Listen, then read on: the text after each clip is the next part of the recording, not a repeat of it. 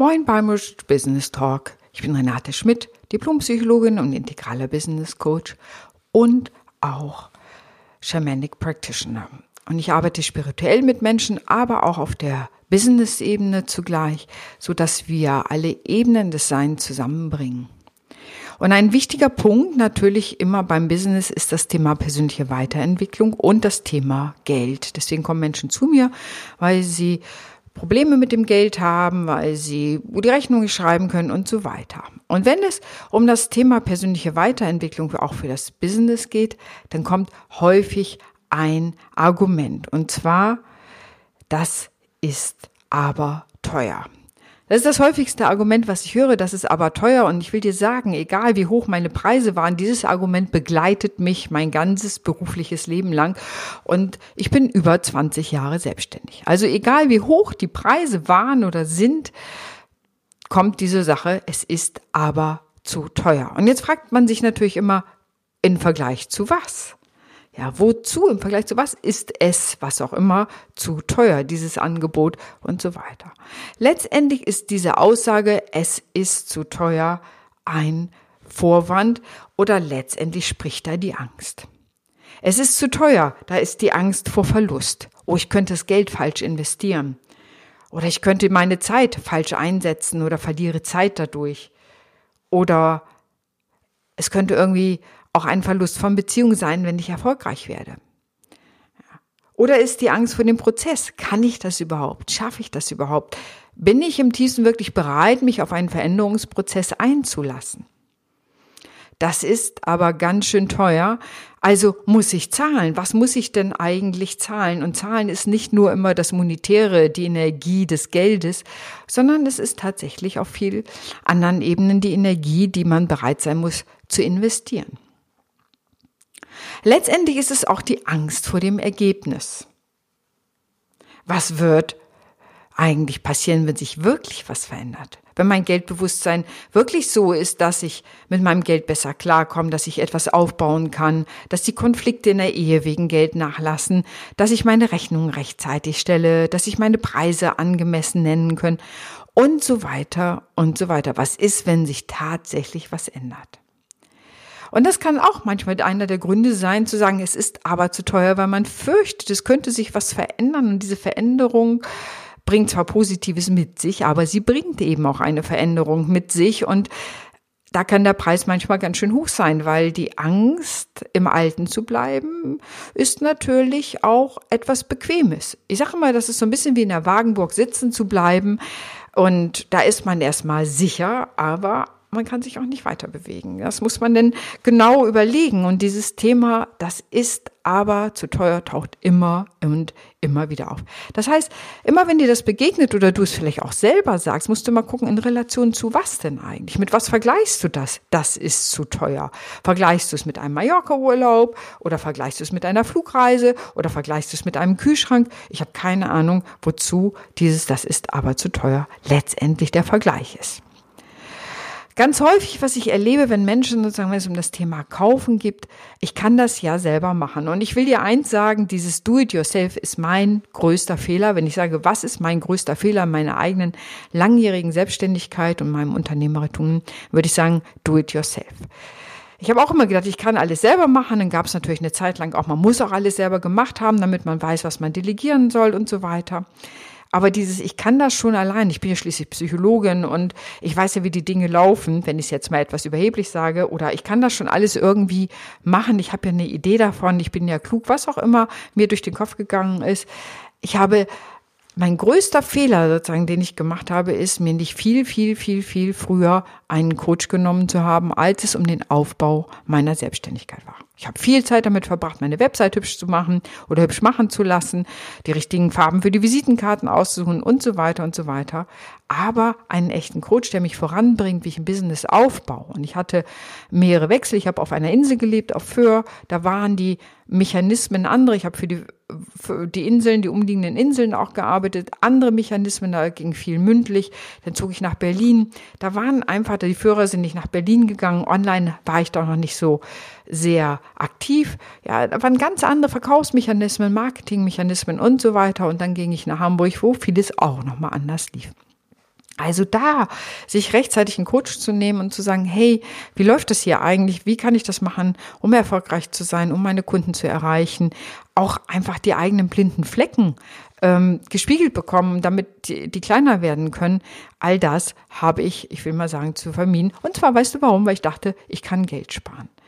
Und unterm Strich hat es mich Geld gespart. Ja, so sagen wir mal, ich habe diese Rechnung nicht bezahlt. Aber es hat mir Irrwege eingebracht. Ich habe viel länger gebraucht, um mein Business voranzubringen.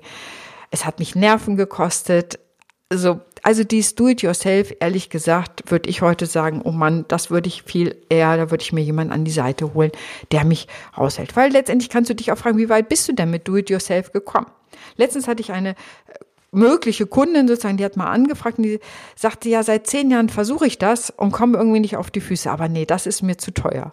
Und dann habe ich gesagt, na, aber ich kann dir aber helfen, da auf die Füße zu kommen. Und da, so und so können wir das machen. Und ich habe da Ideen. Und dann sagte sie, ach, ich glaube, ich mache es lieber selber. Also, es hat zehn Jahre nicht geklappt, aber jetzt sozusagen soll das mit dem Do-it-yourself klappen. Also du merkst, da sind im Grunde geht es nicht darum, ob dein Preis zu hoch ist oder nicht, sondern es geht letztendlich um die Ängste des Kunden. Werde ich mich verändern können? Traue ich mir das selber zu? Bin ich bereit, wirklich das in die Hand zu nehmen? Ähm, all diese Sachen spielen da sicherlich mit rein. Und ein wichtiger Punkt, und jetzt kommt natürlich die Psychologin ins Spiel, wenn Leute sagen, ich kann mir das nicht leisten, ich kann das nicht, dann lass sie einfach mal sagen, ich will das nicht. Und dann sind wir nämlich bei dem eigentlichen, ich will mir das nicht leisten. Okay, und jetzt ist die Frage, warum? Warum willst du dir das nicht leisten? Und das kann dieses Do-it-yourself sein oder eben letztendlich die Angst, oh Mann, ich bin sowieso knapp bei Kasse, wird sich das lohnen. Und meine Erfahrung ist, dass Menschen, wenn sie wirklich etwas wollen, ich habe das Geld nicht so als häufigstes Argument, wenn sie etwas wollen, dann besorgen Sie sich das Geld. Ich habe ein schönes Beispiel von einem Freund, mit dem ich auch zusammengearbeitet habe. Und das war immer spannend. Der hat mir immer signalisiert, ich bin knapp bei Kasse. Äh, so, wir sind immer nur ganz billig Pizza essen gegangen und all diese ganzen Sachen. Der war immer knapp bei Kasse und er macht gerne Musik. Und irgendwann fand er sozusagen eine Gitarre, die er total cool fand und die war richtig, richtig, also war nicht für 150 Euro zu kriegen, kann ich dir sagen. Und drei Tage später ruft er mich an und sagt, du, ich habe mir die Gitarre gekauft. Und ich falle aus allen Wolken, wo ich denke, Mann, ich denke, du bist knapp bei Kasse sozusagen immer die Hosentaschen nach außen gekehrt. Und was war? Er hatte sich daran erinnert, dass er mit einem Bruder zusammen ein Grundstück hatte und hat seinen Bruder gefragt, sag mal, kaufst du mir meinen Teil ab? Und siehe da, plötzlich hatte er das Geld für die Gitarre. Ich finde, das ist eine schöne Geschichte dafür, wenn Menschen wirklich etwas wollen, wenn sie sich verändern wollen, wenn sie etwas haben wollen, so, dass sie bereit sind, da Wege zu finden, das Geld dafür aufzubringen. Und sei es, ich habe auch andere Kunden, die haben sich das Geld erstmal zusammengeliehen. Es gibt welche, die andere Wege gefunden haben. Also man, wenn man etwas will, findet man Wege. Wenn man etwas nicht will, findet man Gründe. Und das ist immer auch ein ganz wichtiger Teil, wenn es um das Thema kaufe ich was, kaufe ich nicht oder will ich mich verändern oder nicht, kann dieser Satz ganz schön helfen. Wenn ich etwas will, finde ich Wege. Wenn ich etwas nicht will, finde ich Gründe. Und ich finde, das bringt es so schön auf den Punkt. Niemand muss etwas kaufen. Natürlich muss niemand ein Coaching kaufen oder ein Coaching-Programm kaufen. Äh, das ist jetzt nicht äh, damit gemeint. Und trotzdem ist es ja, wenn ich mich weiterentwickeln will, ganz ehrlich, die Welt ist so komplex geworden. Ich kann gar nicht alles wissen. Ich kann auch nicht alles können, ganz ehrlich. Also ich kann mir vieles anlernen und kann vieles lernen. Ich bin selber ein Lerntyp. Ich werde wahrscheinlich bis zu meinem Tod lernen, weil ich das einfach so lebenswichtig finde und mir natürlich auch selber so viel Spaß macht. Aber man kann nicht alles können und man kann schon gar nicht in allem dann so gut sein, ähm, dass man äh, alles selber machen kann. Ja, also ich delegiere mittlerweile auch viele Sachen und weiß, da sind Leute, die können das richtig gut, die haben Spaß dran. Wie gut ist das denn? Ja. Ein schönes Argument ist auch häufig, und das habe ich selber mal genutzt, als es um den Kauf eines Coaching-Programms ging, ich muss erst mal mit meinem Partner sprechen.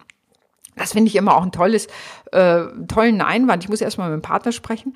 Das mache ja erstmal sein, dass die, die, Partner das vereinbart haben, dass man über größere Summen erstmal gemeinsam spricht. Das finde ich mehr als legitim.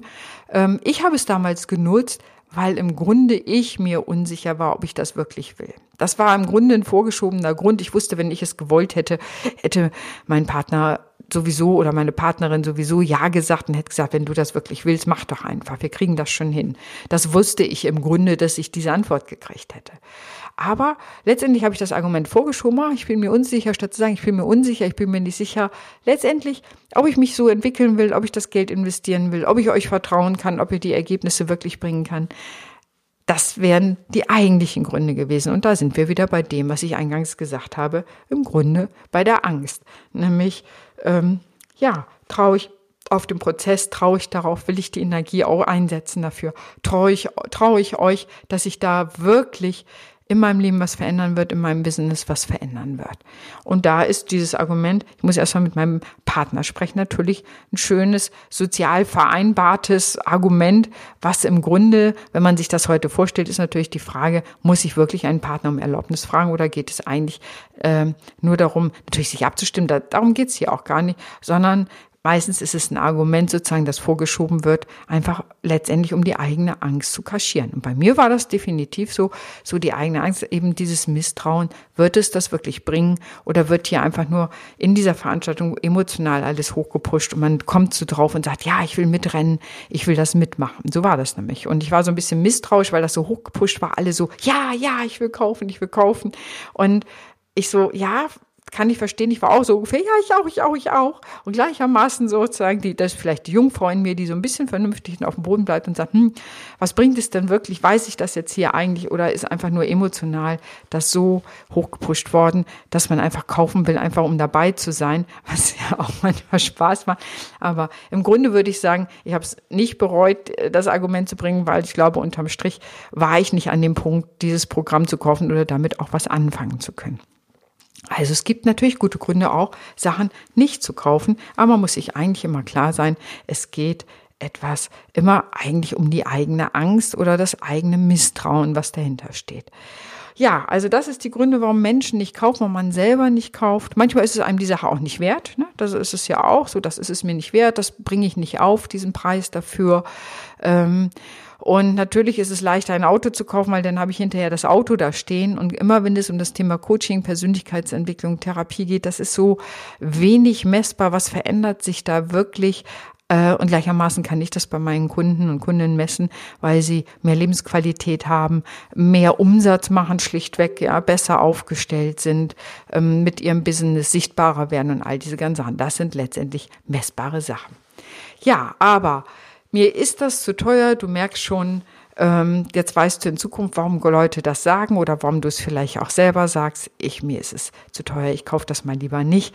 Das lasse ich mal. Letztendlich geht es um die Angst. Und die Angst ist erstmal ja auch eine gute Emotion. Angst ist etwas, warnt uns. Angst als Emotion warnt uns vor etwas, dass wir instinktiv merken, hm, hier könnte sich etwas verändern. Will ich diese Veränderung? Muss ich da aufmerksam sein, ob letztendlich eine Gefahr für mich und mein Leben und alles dahinter lauert?